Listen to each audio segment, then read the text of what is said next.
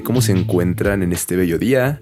Eh, pues estamos en un episodio más un poquito extraordinario de Máscara contra Cabellera. El día de hoy nos, no nos encontramos en la cabina de grabación, pero pues aquí estamos, como siempre, con toda la actitud.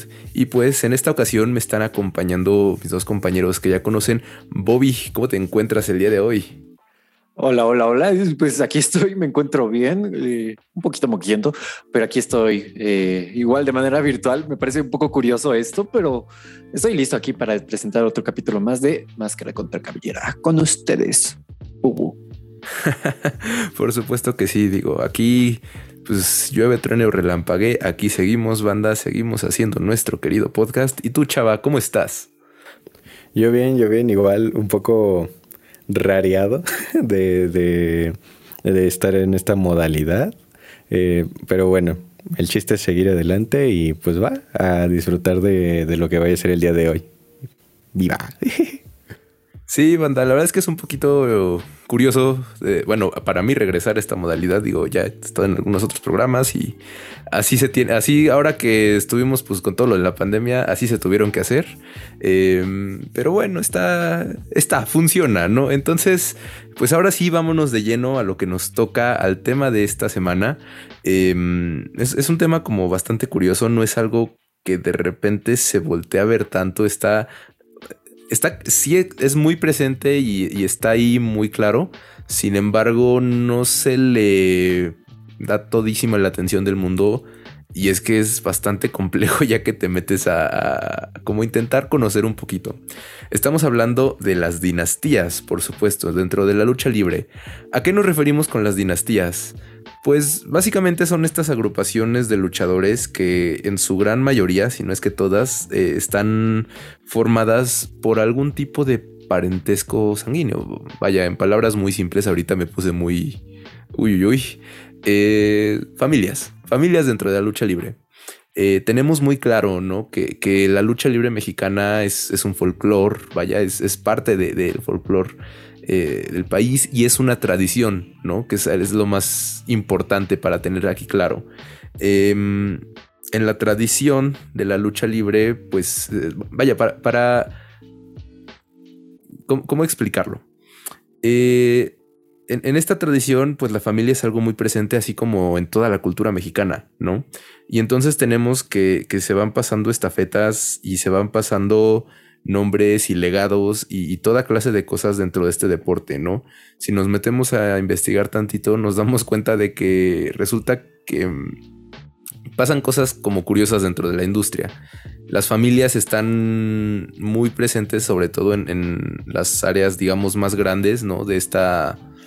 Mm, pues sí, de, de la industria de la lucha libre.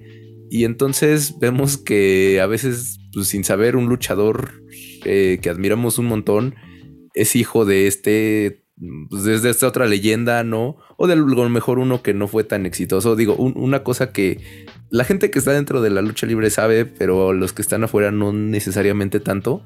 Hay, hay el... Bueno, hay dos casos, ¿no? Ahorita se me vino otro a la mente, pero el primero es Dr. Wagner. Em, pues esta icónica máscara que, que, todos conocemos.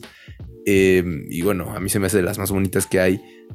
Y resulta que este señor es un junior, o sea, el nombre completo realmente es Dr. Wagner Jr.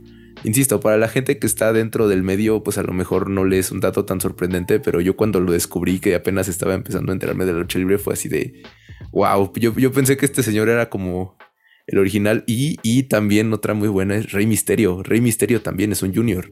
Y este... Y bueno, pues en ambos casos, por ejemplo, son luchadores que que, ellos mismos eh, con, su nombre de junior, con su nombre, digamos, prestado, con ese legado que se les pasó, rebasaron por muchísimo el, alcance de la carrera de, pues, de, sus predecesores, ¿no? En estos casos, eh, pues vemos varias cosas, ¿no? Muy curiosas que suceden. Y, por ejemplo, aquí tenemos alguna cosa muy interesante, ¿no? Estamos hablando de, de el junior, las terminaciones, los nombres son... Ay, son todo un tema, ¿no? Vemos, por ejemplo, que cuando está. Cuando un luchador adopta el nombre de. Pues, del senior, digamos. Em, hay como varias posibilidades, ¿no? La primera de ellas es que sea el hijo de, el hijo del santo. Em, no, no, recuerdo, no es cierto, ese es Junior, perdón. Ahorita es que hay son muchísimos nombres de los que uno está piensa y piensa y piensa y piense. Pero bueno, pongamos ejemplo, el hijo del santo suele ser porque es el primer hijo, al, primer hijo al que se le da, digamos, se le regala el nombre. Em, o es el primogénito de la familia cuando son varios los hijos que quieren meterse. Y de aquí, de esta investigación que hicimos para el programa, llegamos a la conclusión de que los luchadores se reproducen como conejos, banda. Em, una de las dinastías más famosas, ¿no? De la que hablábamos un poquito fuera del aire, es este, la dinastía imperial. Aquí nos referimos, por supuesto, que a los villanos.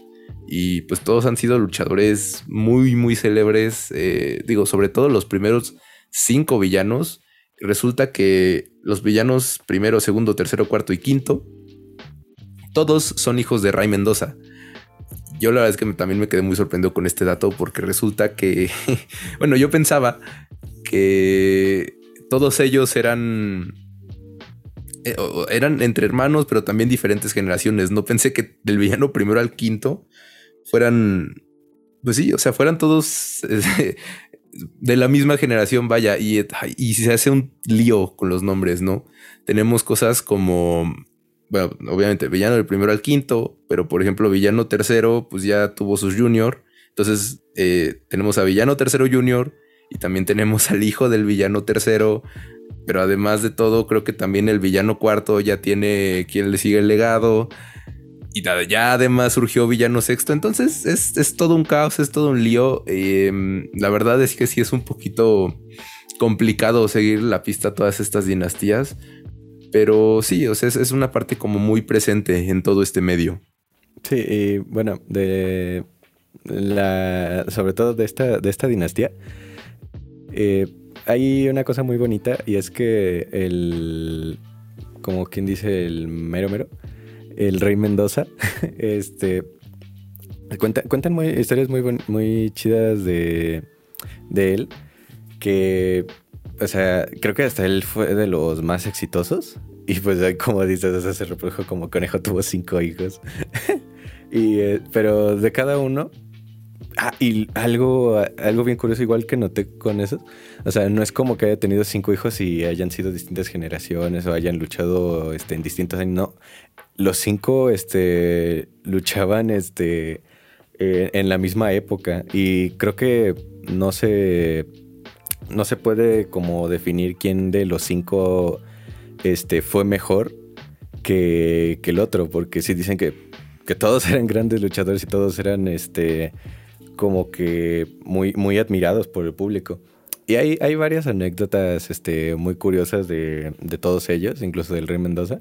Hay un, este, hay un referee, este, no sé si se ha retirado, lo más seguro es que sí, este, el que se lo conocen como el Maya, este Rafael González, que se llevaba muy bien con ellos y este, no, sé, que, todos eran muy humildes, aunque igual creo que Viena Tercero era un poquito más agresivo, pero sí, es como dices, o sea, es este muy confuso, este todo, todo lo que es una, dinastía. Eh, parece hasta un poco telenovela mexicana. O sea, por exagerar.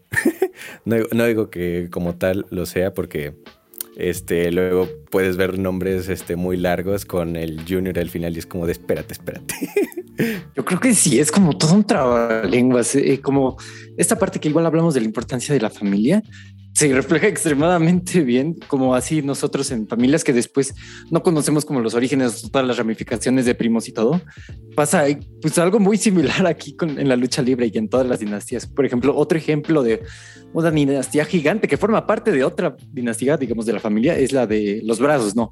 Brazo de plata, brazo cibernético, brazo de oro, super brazo de platino, o sea, la cantidad en sí de brazos que hay que incluso forman parte todavía de una, de una familia aún más grande que es la dinastía Alvarado, ¿no? Que incluyen incluso al mismísimo Psycho Clown, que es ahorita la cara de la AAA, entre muchos otros, ¿no? Entonces, creo que sí está curioso esta parte de cómo se divide tanto y como tú lo dices, chava, como forma esta parte de una telenovela, ¿no? O sea, como la confusión y todo esto como para reconocer y como para alguien externo, ¿no? Alguien que todo sepa mucho, si encuentras así como de, oye, pues, ¿qué parentesco tienen? O si es hermano, si es primo, o por ejemplo con villanos, que es la misma generación, ¿no?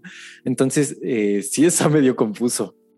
Ay, sí, no, esto es un tema. Ahorita dijiste algo que, que me recordó mucho a mi propia familia. Digo, qué complicada es la familia. Yo cada que voy con la familia de mi papá siempre me presenta tíos o primos nuevos que no conocía. O sea, 20 años y sigo conociendo a mi familia banda, pues está más cañón conocer a todas las familias involucradas en el medio.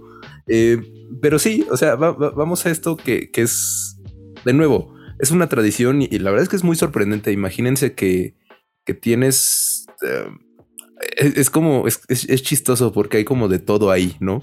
Tienes tanto a luchadores que, que quieren, ¿no? Ser... Eh, sucesores de sus padres, de sus tíos, de sus abuelos, eh, vaya, de sus parientes.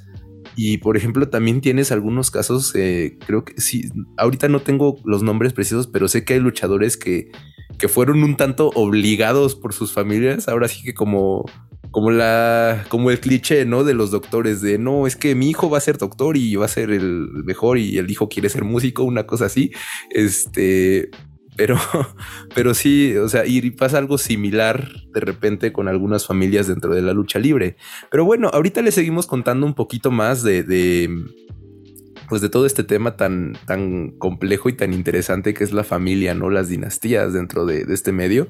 Eh, por lo pronto, vámonos con la recomendación de oro de esta semana y regresamos a su podcast Máscara contra Cabellera.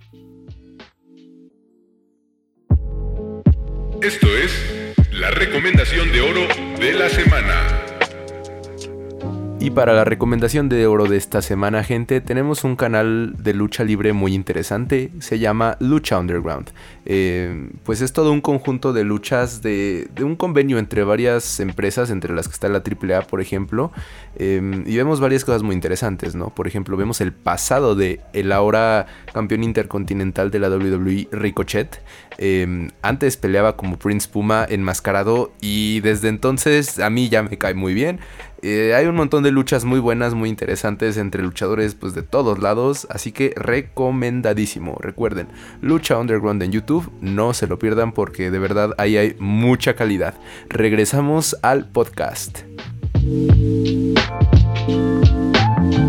Buenas, buenas, buenas, buenas. Estamos aquí de vuelta en su podcast favorito, Máscara contra Cabellera. Y pues reanudamos un, poco este tema de las dinastías, ¿no? Y ah, ah, terminando el otro bloque estábamos hablando igual como de, pues las confusiones así como de cómo diferenciar, cómo saber qué parentescos hay, todo esto, pero hubo un aspecto también muy importante, ¿no?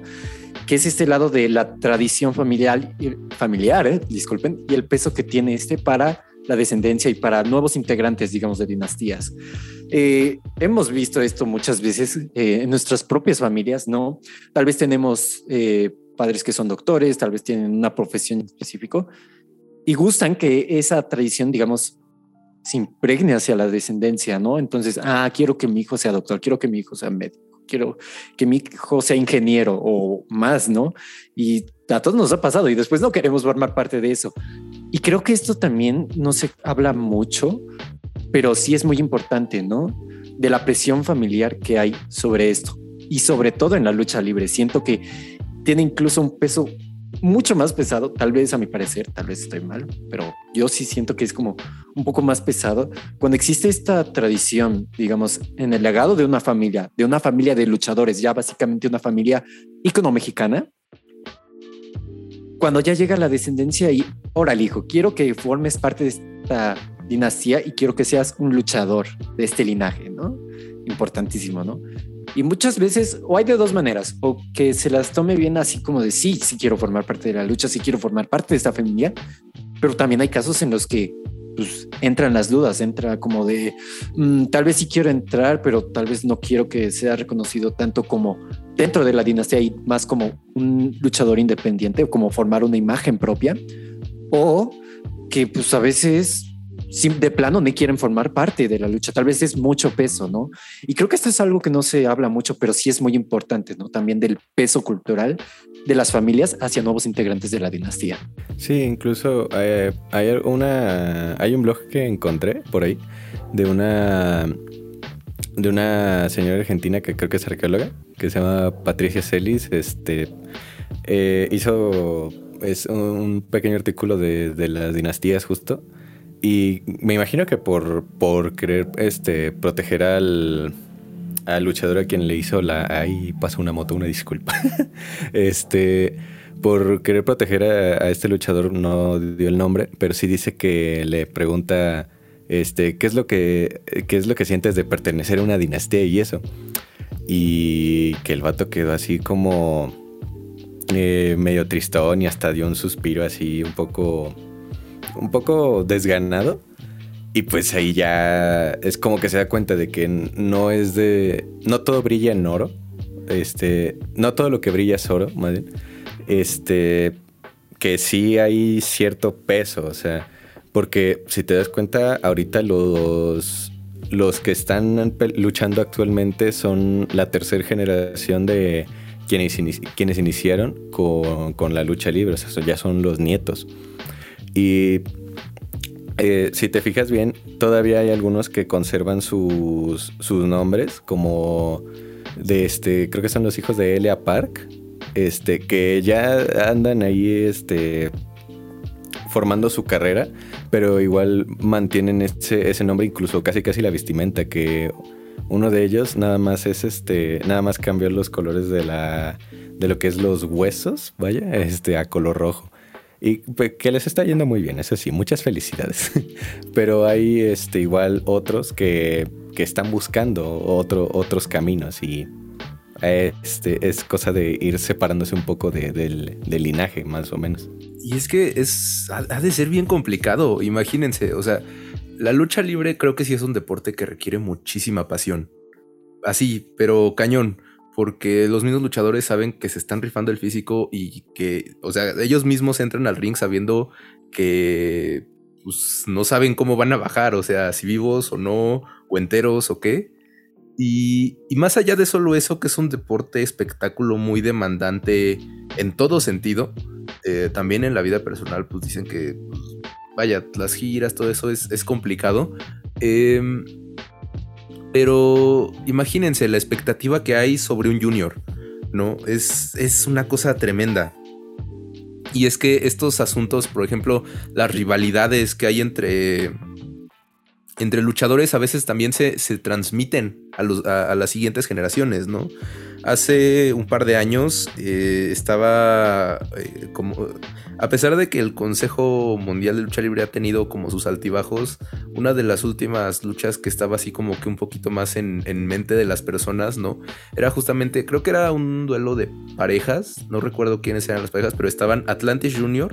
y el hijo del villano tercero, ¿no? Y bueno, pues la expectativa estaba en que pues Atlantis, Atlantis padre y el villano tercero, eh, pues tuvieron esta que fue una de las mejores luchas de toda la historia, según mucha gente y según yo también. La verdad es que qué gran lucha. De hecho, la recomendamos en uno de los primeros programas. Eh, pero sí, o sea, el, villano tercero pierde la máscara contra Atlantis, ¿no? Y esta era una lucha de campeonato de parejas. Y bueno, pues la expectativa era de oh, qué va a pasar, ¿no? Aquí como que esa rivalidad, pues qué, y, bastante, eh, eh, eh, sí es bastante la, la, expectativa de nuevo, porque son, son, vaya, hay gente que es muy dotada para estos deportes, pero pues si los hijos, aunque les guste mucho, tal vez pues no tienen la misma calidad luchística y es bien complicado, ¿no? Tenemos casos, por ejemplo, con como Fishman, que ese es uno bien feo, porque bueno, Fishman en su momento fue un luchador reconocidísimo, muy importante, una de las máscaras también, o sea, de las máscaras clásicas más reconocidas eh, dentro de lucha libre, ¿no? Es esta verde con líneas amarillas preciosa. Em, y bueno, pues Fishman ya me parece que ya no está activo. Em, pero sus, sus, hijos quedan luchando.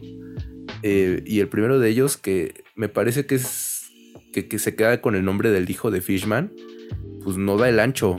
No, no da el ancho. Y tanto así que imagínense que Fishman le quita el nombre a su hijo. Dice, ¿sabes qué? No, no estás llenando mi legado. Adiós, hazte para allá. Y qué terrible ha de ser eso, ¿no?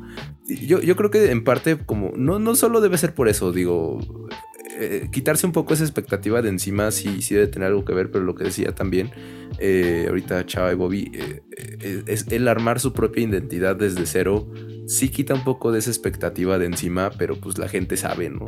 Que, eres el hijo de tal, ¿no? El nieto de tal, el sobrino, bla, bla, bla, bla, bla. Em, pero también les permite hacer como sus propias pues sus propios personajes, sus propias historias, su vida, digamos, de manera mucho más independiente, ¿no? Ahorita algunos de los luchadores que tenemos que son hijos de leyendas, ¿no? Em, pues, Alberto el patrón, que es, me parece, nieto de Mil Máscaras, pues digo, la verdad es que un ser Mil Máscaras Junior, una cosa así, de, ha de ser una cosa pesadísima, pero pues no hay, no hay Mil Máscaras Junior. Pero sí, o sea, tenemos a gente como Alberto del Río, a Místico, por ejemplo, que su primer nombre, eh, bueno, actual Místico, ¿no?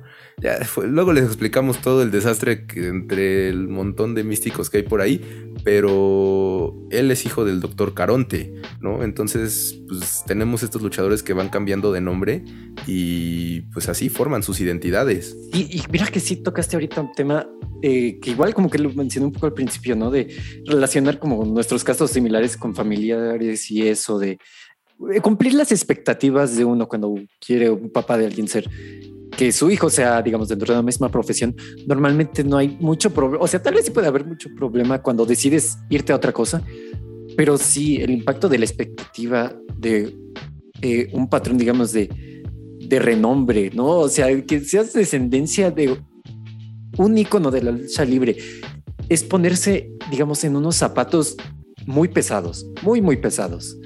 Entonces, como lo que dijiste, ¿no? Que incluso pueden quitarte el nombre, ¿no? De así como, digámoslo de esa manera, como quitar el honor, digamos, de la familia porque la manchaste o algo con simplemente no estar a la altura. Creo que eso es algo muy pesado, ¿no? Para una persona.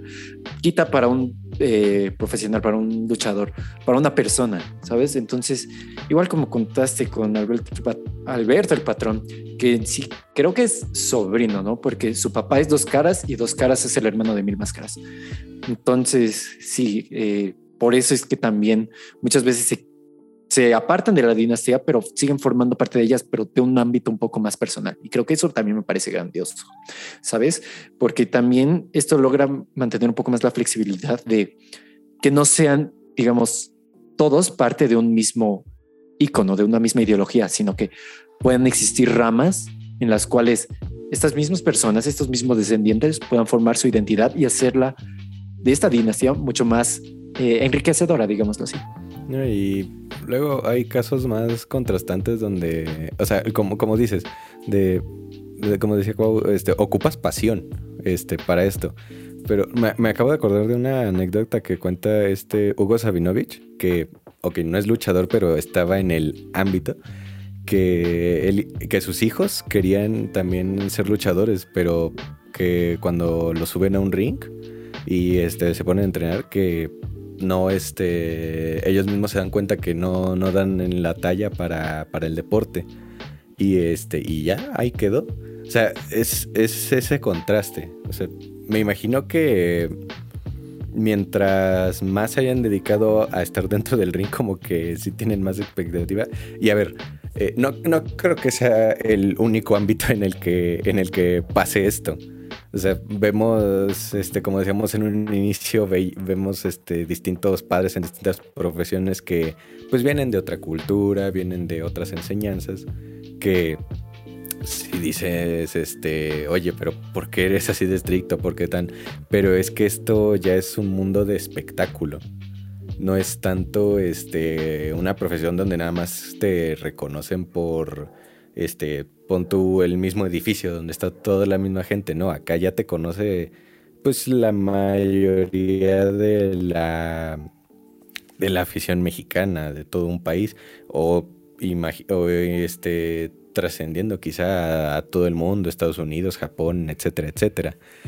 Eh, ahora sí que hay una, hay una gran presión que no notamos quizá a menos que nos lo digan. Pero igual, hay quienes se, van para, para, para, su propio lado.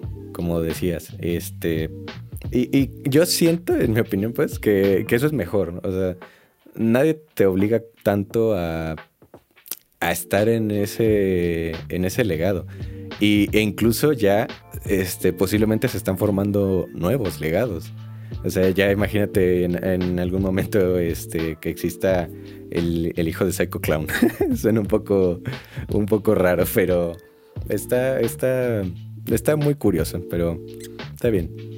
Ahora sí que ya se nos anda, anda acabando el tiempo. Este, no sé si quieran todavía una última, una última opinión ustedes. Este, wow, Bobby. Yo sí, no me lo quiero quedar porque es una cosa muy interesante. Rápidamente, antes de terminar, eh, hablando de esta expectativa que hay sobre las nuevas generaciones, ¿no? Eh, por ejemplo, tenemos el caso del luchador Tiger del Consejo Mundial. Eh, es un gran luchador, pero imagínense que el cuate decía, híjole, yo no me siento listo para cargar el nombre de, no sé si es su padre, pero el nombre del felino. ¿no? Al final terminó siendo el felino junior, pero sí sí, o sea, hizo público, ¿no? Esta, esta manera de decir, ¿saben qué? Pues yo no me siento listo para esto, aguántenme, banda. Está, está pesado, vaya.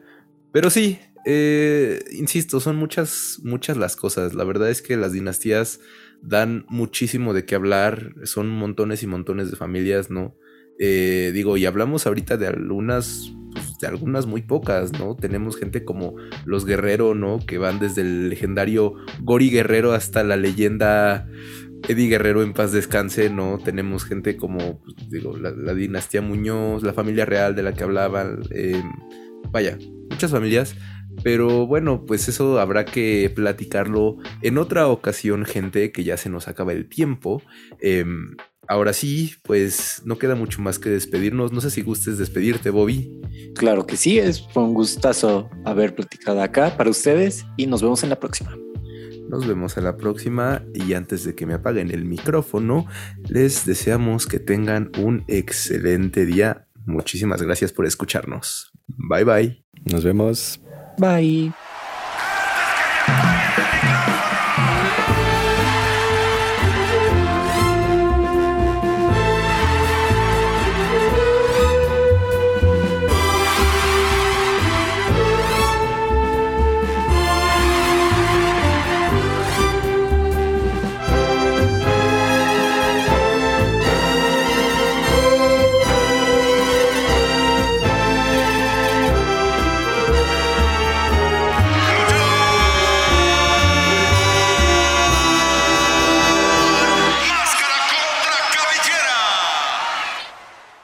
Esto fue Máscara contra Cabellera.